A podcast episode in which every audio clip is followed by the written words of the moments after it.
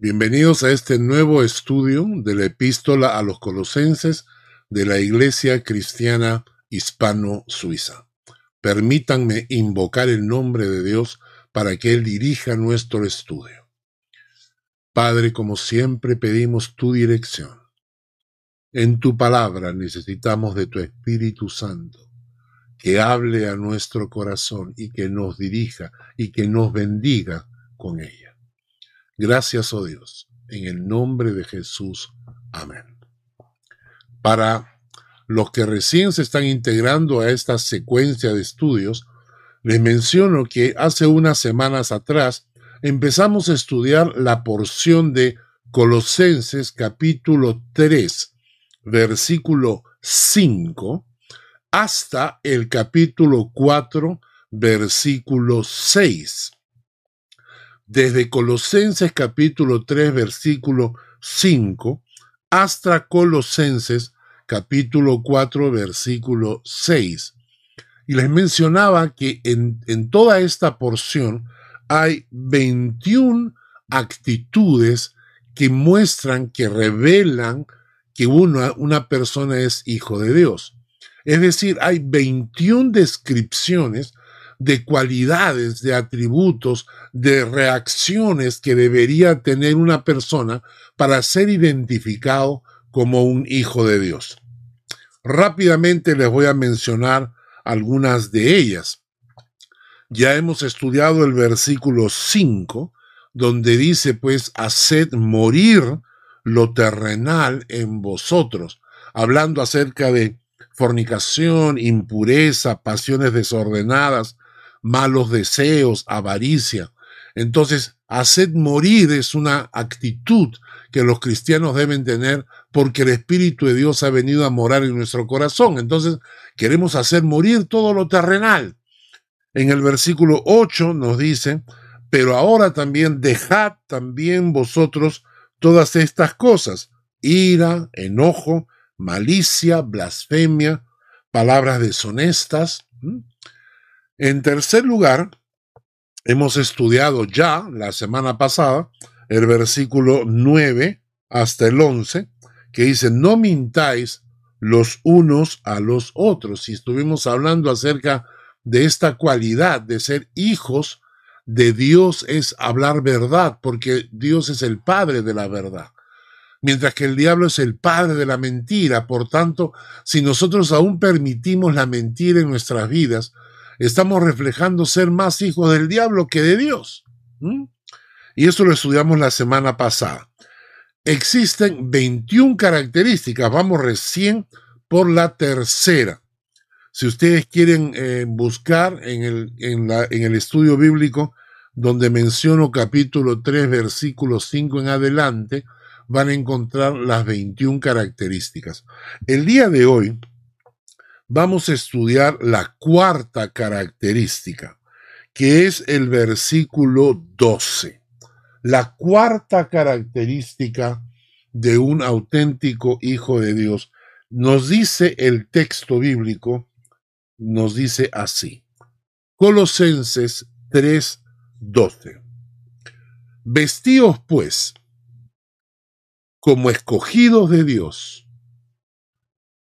santos y amados, de entrañable misericordia, de benignidad, de humildad, de mansedumbre, de paciencia.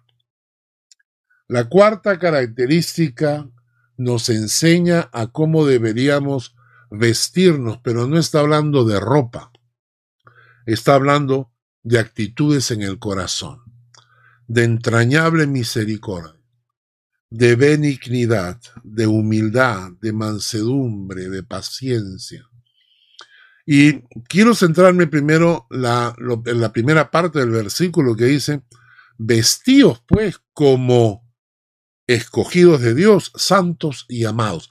Mi madre, que ya pasó la presencia del Señor, decía, hay que vestirse como para la ocasión.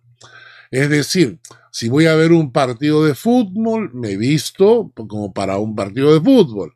Y si voy a ir a un concierto, me visto como a un concierto. Si voy a una ópera, si voy a una reunión de trabajo. Entonces, cada situación implica un tipo de vestimenta. Hay que vestirse como para la ocasión. Y el pasaje que acá estamos leyendo de Pablo nos dice que hay que vestirnos como escogidos de Dios, como santos, como amados de Dios. Qué interesante. Vestirse como escogido de Dios, como que tú eres una persona escogida de Dios. Ahora, este es un tema interesante. En Primera de Pedro, capítulo 2, versículos 9 al 10. Primera de Pedro, capítulo 2, versículos 9 al 10. Siempre les recuerdo que es bueno tener una libreta de apuntes y tener al costado un lapicero o lápices de colores. En la medida que vamos estudiando la palabra, podemos tomar nota de los versículos y luego posteriormente repasarlos, porque a veces leer un pasaje el abuelo de pájaro no nos, no nos alimenta tanto como cuando lo repetimos. Entonces, tomen un cuaderno, tomen un lapicero, tomen nota. Primera de Pedro, capítulo 2, versículos 9 al 11, dice, Mas vosotros sois linaje escogido, real sacerdocio, y nación santa, pueblo adquirido por Dios, para que anunciéis las virtudes de aquel que os llamó de las tinieblas a su luz admirable. Vosotros que en otro tiempo no erais pueblo, pero que ahora sois pueblo de Dios, que en otro tiempo no habíais alcanzado misericordia, pero ahora habéis alcanzado misericordia. Dice la palabra que somos linaje escogido. Linaje escogido. Real sacerdocio, nación santa, pueblo adquirido por Dios. Y lo, interesante es que este pasaje nos dice que somos linaje escogido, un pueblo adquirido por Dios con un objetivo, anunciar las virtudes de aquel que nos llamó de las tinieblas a su luz admirable. Dios nos escogió, vamos a estudiar este concepto. Dios nos escogió, Dios nos eligió, ¿no? Eh, luego vamos a repasar para qué nos eligió, pero hay una verdad que Dios nos ha elegido, Dios nos ha escogido. En Lucas capítulo 18, versículos 1 al 8. Lucas capítulo 18, versículos 1 al 8. Jesús está hablando de una parábola. Y está hablando de una parábola un poquito difícil de entender. Habla de un juez injusto. Y menciona Lucas 18, del 1 al 8. También le refirió Jesús una parábola sobre la necesidad de orar siempre y no desmayar, diciendo, había en una ciudad un juez que ni temía a Dios ni respetaba a hombre. Había también en aquella ciudad una viuda, la cual venía a él diciendo, hazme justicia de mi adversario. Y él no quiso por algún tiempo, pero después de esto, dentro de sí, dijo dentro de sí, aunque ni temo a Dios ni respeto a hombre. Sin embargo, porque esta viuda me es molesta, le haré justicia.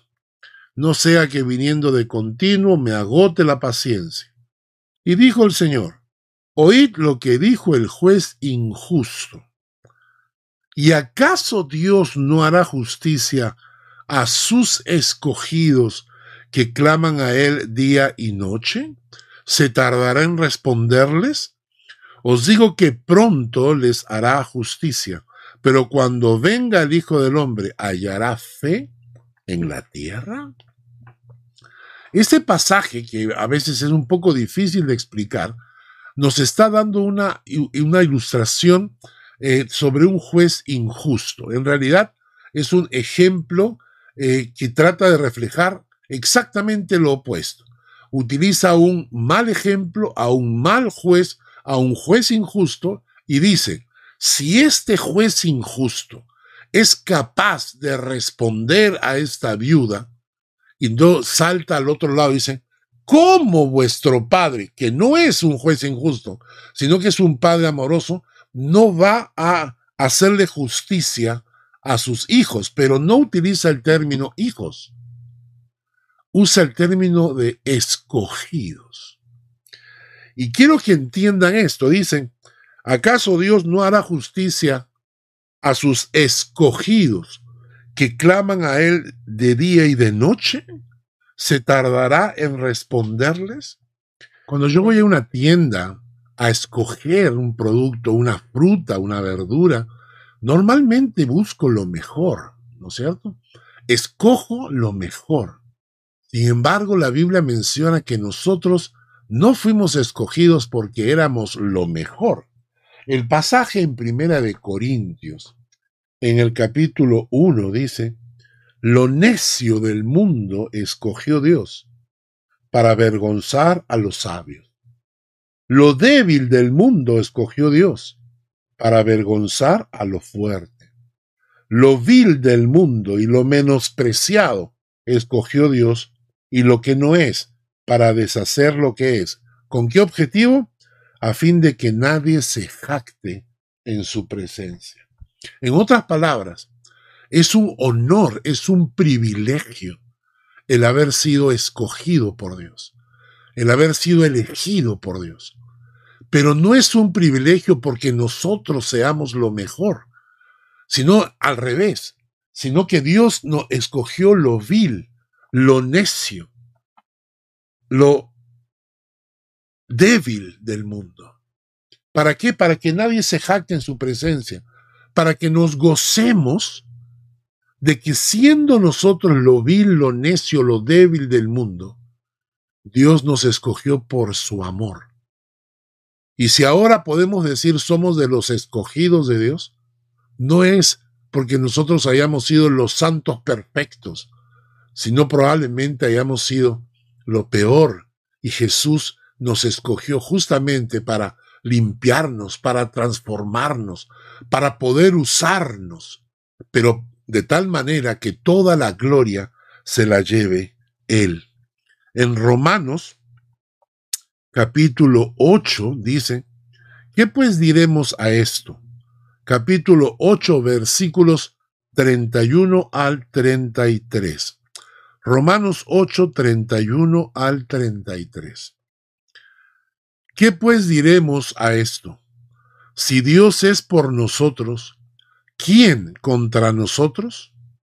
El que no escatimó ni a su propio Hijo, sino que lo entregó por todos nosotros, ¿cómo no nos dará también con él todas las cosas? ¿Quién acusará a los escogidos de Dios si Dios es el que justifica? ¿quién acusará? Y nuevamente, no utiliza el término hijos, sino escogidos de Dios. Los escogidos de Dios. Y este concepto puede traer algún problema de alguna manera, ¿no es cierto? Vamos a leer Efesios capítulo 1, versículos 3 al 5. Este pasaje es un poquito controversial, pero tenemos que estudiarlo. Efesios capítulo 1 versículos 3 al 5.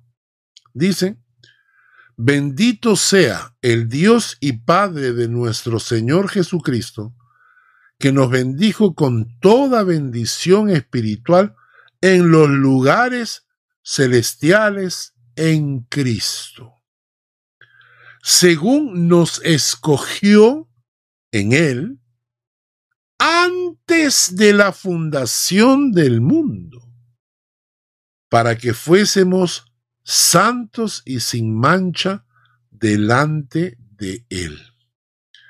En amor habiéndonos predestinado para ser adoptados hijos suyos por medio de Jesucristo, según el puro afecto de su voluntad. En este pasaje se nos dice que Dios nos eligió, nos escogió desde antes de crear el mundo, desde antes de la fundación del mundo, Él ya nos había escogido de antemano. Y en este pasaje, ¿cuál es el, el objetivo por el cual hemos sido escogidos? Para ser santos y sin mancha. En el pasaje de Primera de Pedro dice que hemos sido escogidos para anunciar las virtudes de aquel que nos llamó de las tinieblas a su luz. Hemos sido escogidos para anunciar las virtudes de Dios al mundo. Y en este pasaje de Efesios nos dice que hemos sido escogidos desde antes de la fundación del mundo para ser santos y sin mancha. ¿Cómo lo hizo? Por amor. Por amor. Dice que nos predestinó para ser adoptados hijos suyos por medio de Jesucristo, según el puro afecto de su voluntad. Y esto es interesante, porque nosotros, dice el texto de Colosenses capítulo 3, que debemos vestirnos como, como elegidos de Dios. Debemos vestirnos como escogidos de Dios. ¿No es cierto? Esa es la, la vestidura de una persona que siendo vil, que siendo débil, que siendo necia, fue escogida por amor. Entonces tú dices, mi vestimenta tiene que honrar, tiene que dignificar el hecho de que Dios me eligió. También es cierto que hay que entender lo que es la elección o el hecho de que Dios nos haya escogido. Porque yo no podía haber escogido a mi, a mi esposa si ella no me escogió a mí primero. La voluntad de Dios en Primera de Timoteo 2.4, Primera de Timoteo 2.4 dice, el cual quiere que todos los hombres sean salvos y vengan al conocimiento de su verdad. La voluntad de Dios es que todos los hombres sean salvos. Dios nos escogió desde antes de la fundación del mundo, pero nosotros tenemos que escogerlo a Él para que haya mutua elección, para que haya esa compenetración entre la voluntad de Dios que quiere que todos los hombres sean salvos y el hombre que reacciona a esa elección, el hombre que reacciona al amor de Dios y el hombre que dice, yo escojo a Dios en mi vida también. Y esto es importante porque algunas personas dicen, ah, entonces Dios elige para salvación y Dios elige para condenación. No es así. Dios quiere que todos los hombres sean salvos. Así que si tú no escoges a Dios, no te condenas por, por simplemente este, no haber eh, seguido los caminos de Dios, sino que te condenas por no haber escogido el creer, no haber escogido el seguir al Señor cuando Él te daba la oportunidad. Entonces tú mismo te estás condenando. Entonces, es un privilegio ser elegido por Dios, pero también espera tu respuesta, espera que tú respondas y le digas, Señor, yo también quiero elegirte como el Señor de mi vida, como aquel que dirija mis pasos. ¿Mm? Muy bien. Entonces el pasaje que hemos leído nos dice que deberíamos vestirnos cada mañana como alguien que fue escogido, alguien, un necio, un débil, ¿no? Un menospreciado, pero que Dios escogió por amor. Y entonces cuando tú aceptas el amor de Dios, eliges el amor de Dios, entonces se, cumple esta fusión entre Dios y tú. Y a partir de ahí, cada mañana, cuando te levantas, cuando sales a trabajar, cuando sales a estudiar, deberías vestirte como un escogido de Dios, vestirte en el alma. La segunda cosa que nos dice el pasaje de Colosenses es que debemos vestirnos no solamente como escogidos, sino también como santos, escogidos como santos. Quiero repasar este pasaje que acabamos de leer de Efesios. Dice, según nos escogió en Él desde antes de la fundación del mundo, para que fuésemos santos y sin mancha delante de Él. Sí, Dios nos escogió, ¿verdad? Y esto es un privilegio, pero nos escogió también con un objetivo, ser santos. Significa apartados para Dios, consagrados para Dios, dedicados para Dios. En Amós, capítulo 5, versículos 14 al 15. Amós, capítulo 5, versículos 14 al 15. Dice, buscad el bien y no el mal, para que viváis. Buscad el bien y no el mal, para que viváis. Así estará con vosotros Jehová, Dios de los ejércitos, como decís. Aborreced el mal, amad el bien. Para muchas personas, cuando en tu cabeza el diablo te engaña, te hace creer que el pecado es bueno. Isaías dice que en los últimos tiempos la gente a lo bueno llamará malo y a lo malo llamará bueno, que es exactamente lo que está pasando. Entendámoslo bien. El pecado destruye. El pecado puede darte placer por 15 minutos, pero luego destruye, destruye tu vida, destruye la vida de tu, de tu familia, de tu matrimonio, de tus hijos. El pecado en todas sus formas destruye, destruye la sociedad, destruye un país. Yo no entiendo por qué la gente no ha comprendido esto. ¿No lo vemos en nuestros gobiernos? ¿No lo vemos en nuestros países? El robo, ¿destruye o no destruye? Destruye una nación. Sin embargo, apenas tenemos oportunidad, estamos robándonos el lapicero de la oficina, nos robamos el engrapador de la oficina, nos estamos robando las cosas y pensamos que en ese caso no hay efecto. Claro que hay efecto. Mentir. Si estamos mintiendo, destruimos la confianza. La gente no cree. Por eso tenemos que estar firmando un montón de papeles porque la palabra del hombre ya no tiene valor. La mentira destruye las relaciones interpersonales. El adulterio, la fornicación, la codicia, la avaricia, la envidia, todos los pecados destruyen. Ningún pecado construye nada bueno. Tenemos que entenderlo. Yo, el diablo ha engañado a la sociedad. El, diablo ha engañado a la sociedad y nos hace creer que el pecado es bueno y que, y que fornicar antes del matrimonio, inclusive cuando estás casado, buscarte un amante, que eso es bueno porque te hace más hombre, porque te hace más feliz, porque dices que has descubierto el amor.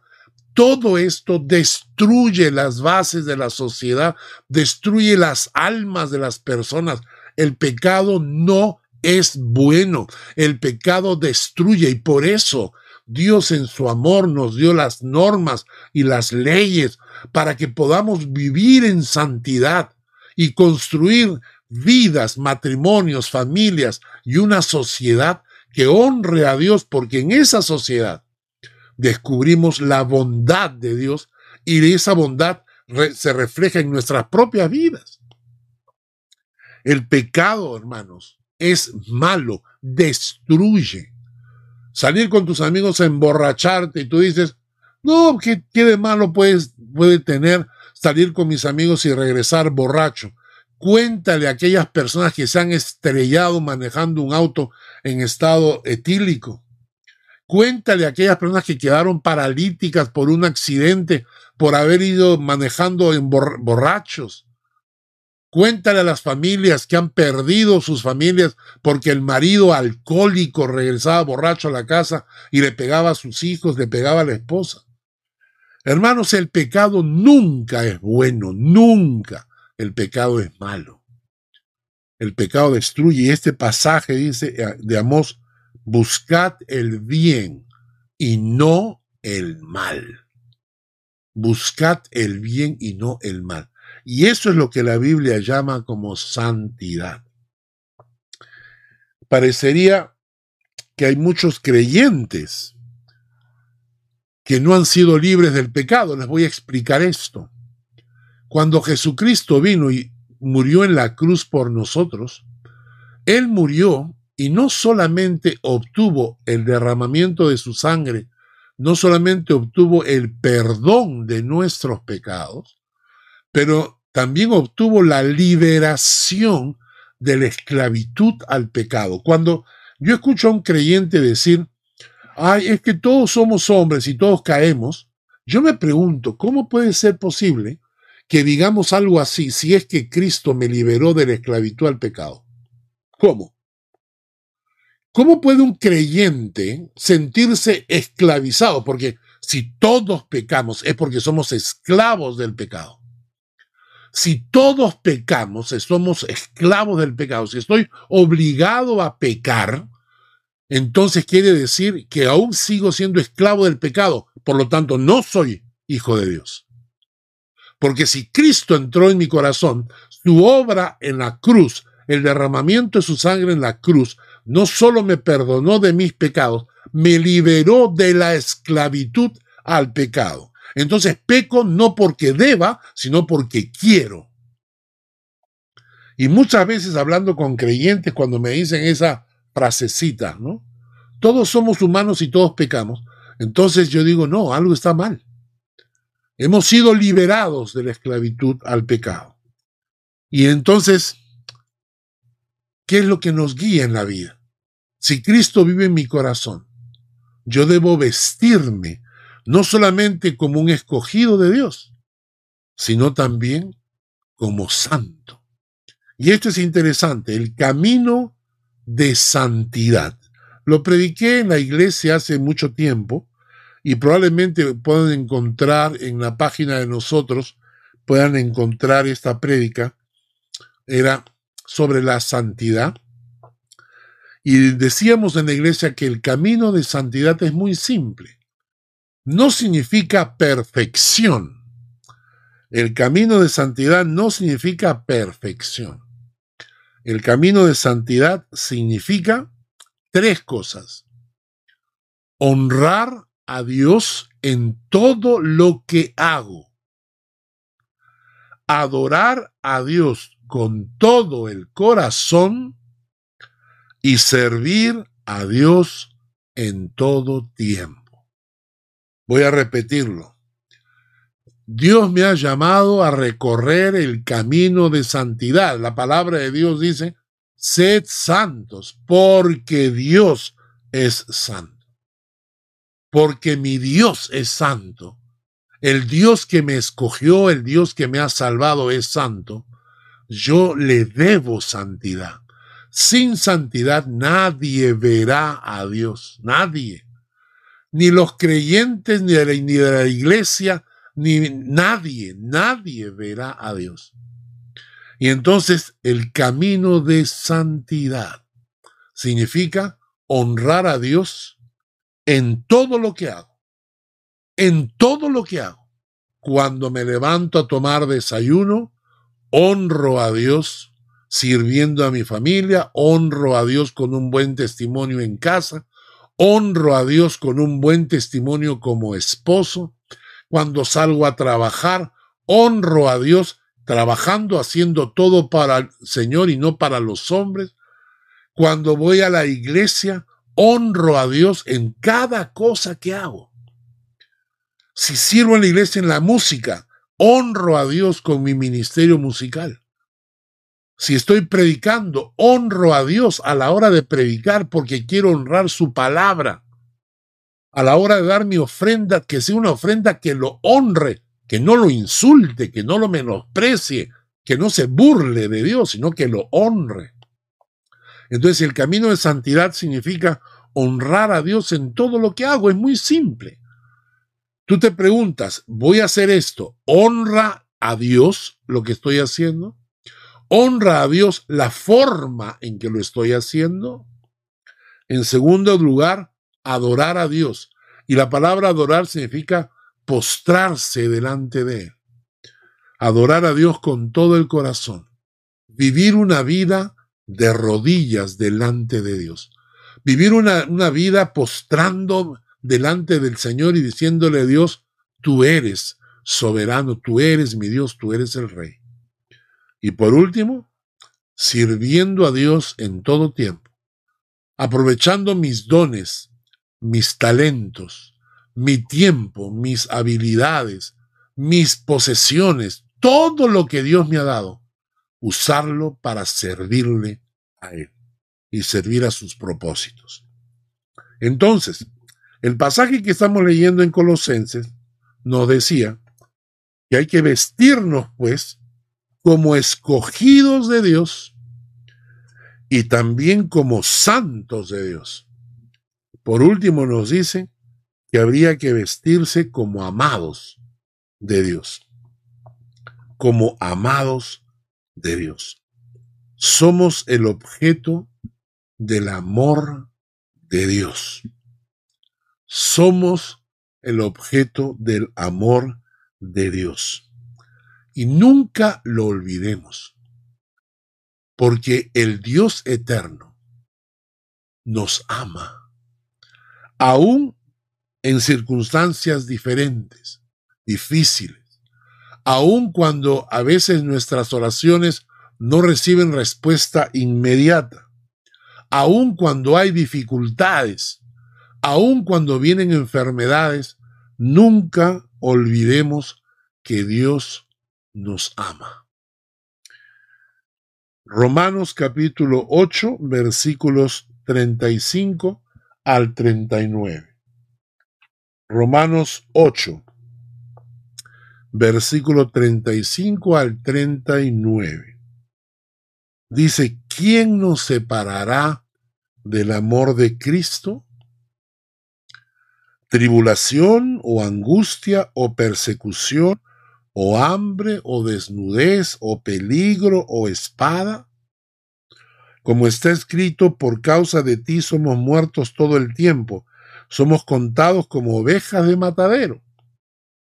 Antes, en todas estas cosas, somos más que vencedores por medio de aquel que nos amó. Por lo cual, Estoy seguro que ni la muerte, ni la vida, ni ángeles, ni principados, ni potestades, ni lo presente, ni lo porvenir, ni lo alto, ni lo profundo, ni ninguna otra cosa creada nos podrá separar del amor de Dios que es en Cristo Jesús, Señor nuestro. Cuando leemos este pasaje, no está hablando del amor que nosotros le tenemos a Dios. No, dice, ¿quién nos separará del amor de Cristo? No dice del amor a Cristo, sino del amor de Cristo. Y en el versículo 39 dice, nada, ninguna cosa creada nos podrá el amor separar del amor de Dios. No dice del amor a Dios. ¿Por qué? Porque no está hablando de nuestro amor hacia Él, sino del amor de Él hacia nosotros. Está diciendo que no hay nada, nada existente que tenga el poder de poder separarnos del amor que Dios tiene por nosotros.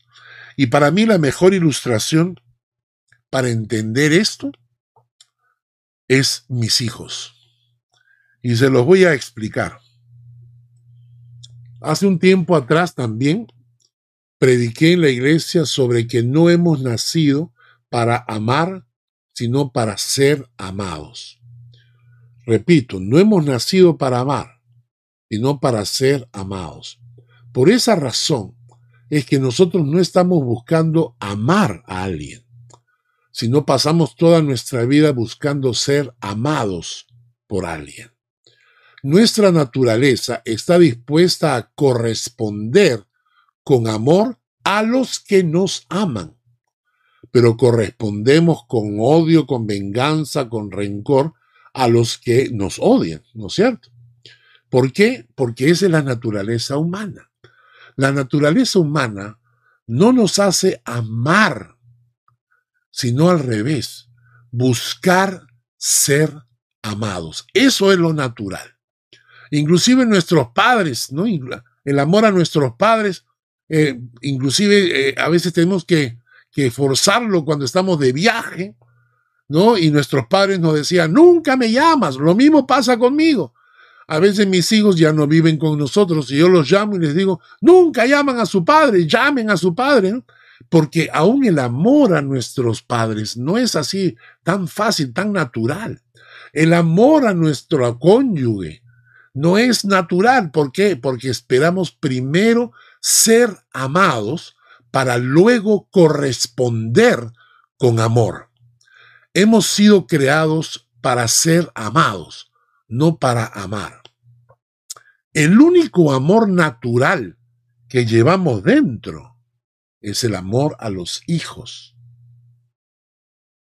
El amor a los hijos es absolutamente natural. No tienes que forzarlo. El amor a tus hijos es incondicional.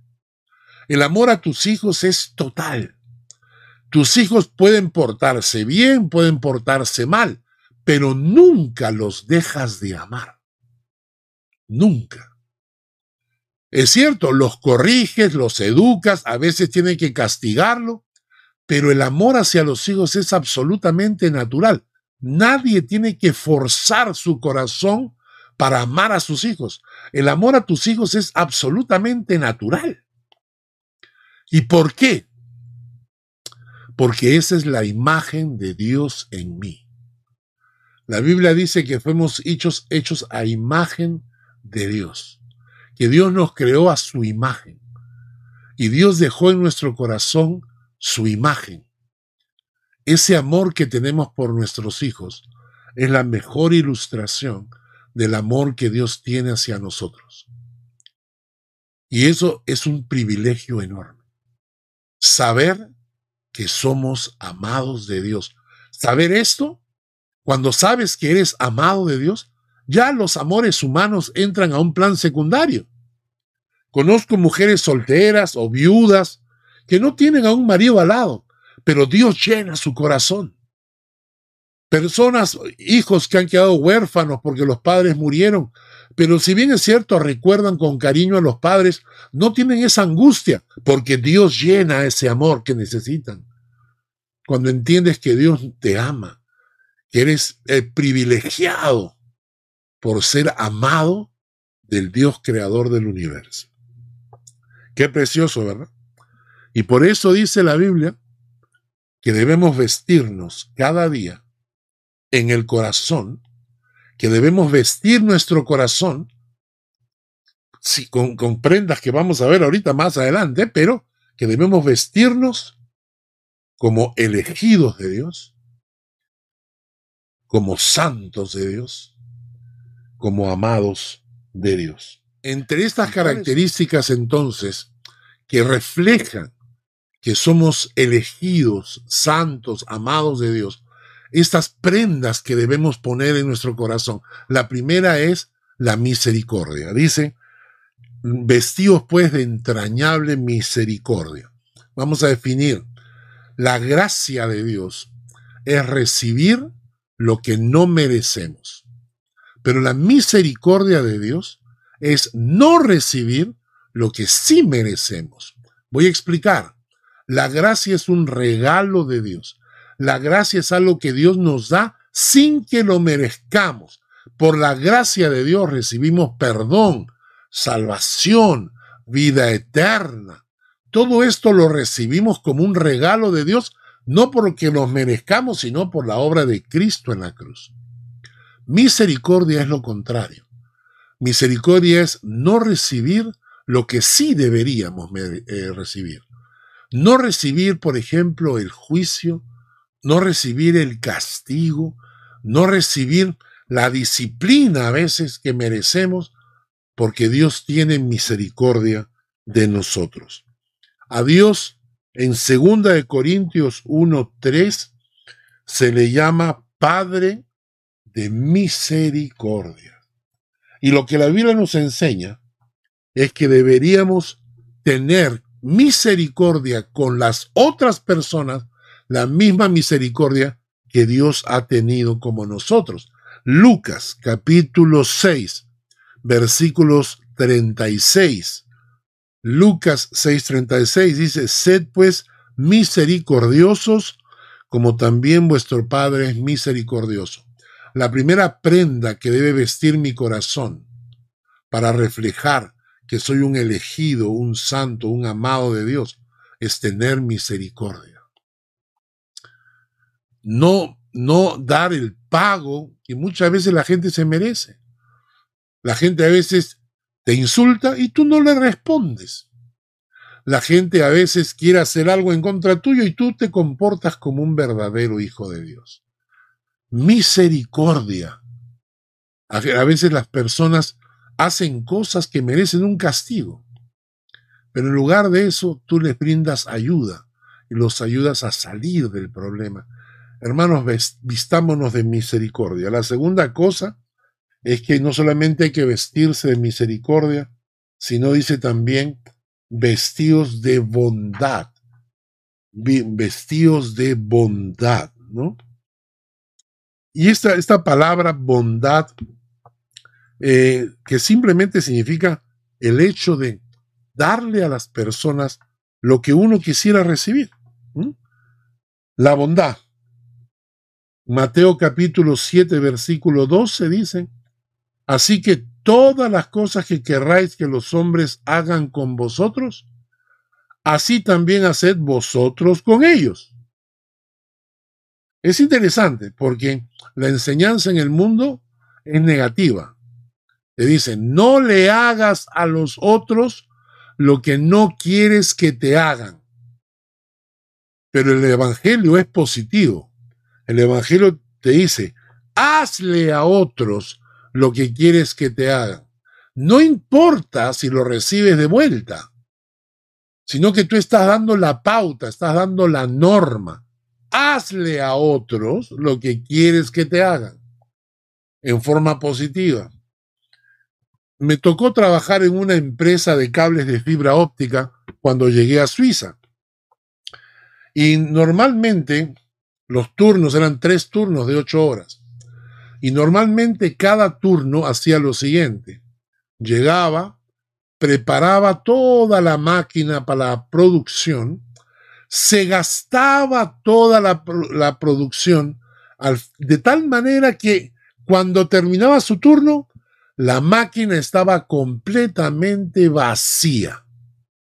Entonces llegaba el siguiente turno renegando porque todo estaba vacío, tenían que armar toda la máquina, volver a producir el cable y le dejaban la máquina completamente vacía al siguiente turno. Y esta era la forma de trabajar.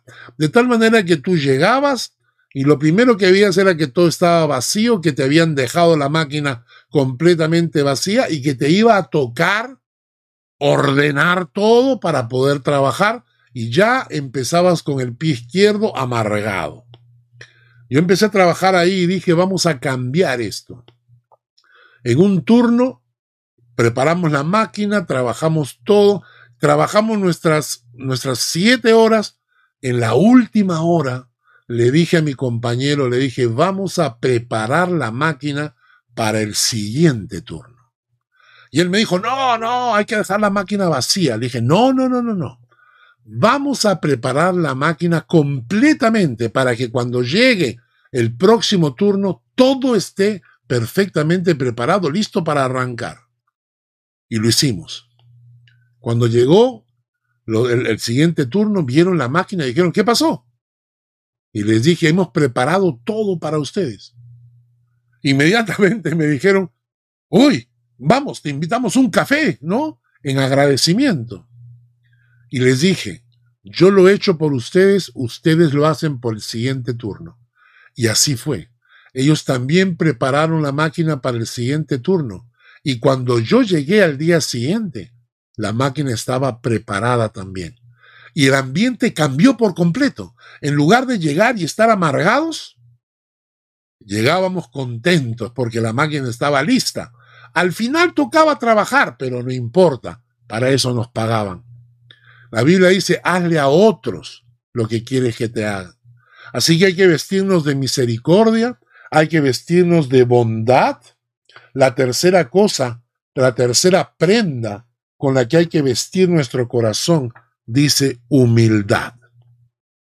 Humildad. El pasaje de Filipenses capítulo 2, versículos 3 al 11. Filipenses capítulo 2, versículos 3 al 11 dice, Nada hagáis por contienda o por vanagloria. Nada hagáis por contienda o vanagloria.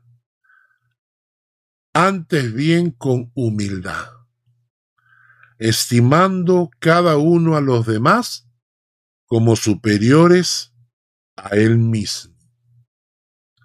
Primera característica de la humildad, estimando a cada uno cada uno a los demás como superiores a él mismo. Segundo, no mirando cada uno por lo suyo propio, sino cada cual también por lo de los otros. Tercera característica, humildad. Y cuarta característica, mansedumbre. Mansedumbre. Cuando Mateo estaba hablando eh, estaba relatando las palabras de Jesús. Mateo dice en 11:29, palabras de Jesús, aprended de mí que soy manso y humilde de corazón. Manso no es ser menso. Manso es tener fuerza de carácter controlada. Fuerza de carácter bajo control. Fuerza de carácter, pero con humildad. Jesucristo fue manso. No fue menso, fue manso. ¿Y qué significa mansedumbre? Es un carácter controlado bajo la dirección del Espíritu Santo. Una persona mansa no es una persona tonta. Una persona puede tener diferentes caracteres, ¿no?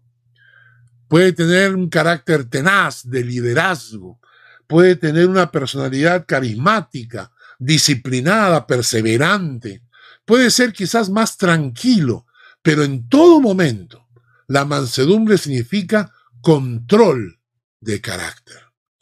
Y cuando tú explotas y reniegas y gritas, estás, estás diciendo que no tienes mansedumbre. La cuarta vestidura que debemos colocar en nuestro corazón mansedumbre. Y vamos terminando. La quinta y la última. Quizás la que menos hay. Paciencia. ¿Y qué cosa es la paciencia? La paciencia es un acto de misericordia hacia los demás entender que los demás pueden tener debilidades, pueden tener frustraciones, pueden tener problemas de carácter, pueden ser lentos, pueden ser rápidos, lo que fuese. La paciencia te permite soportar porque haces un acto de misericordia hacia los demás. Yo he, visto creyentes que están orando todo el tiempo, Señor, dame paciencia, pero dámela ahora porque ya no soporto más.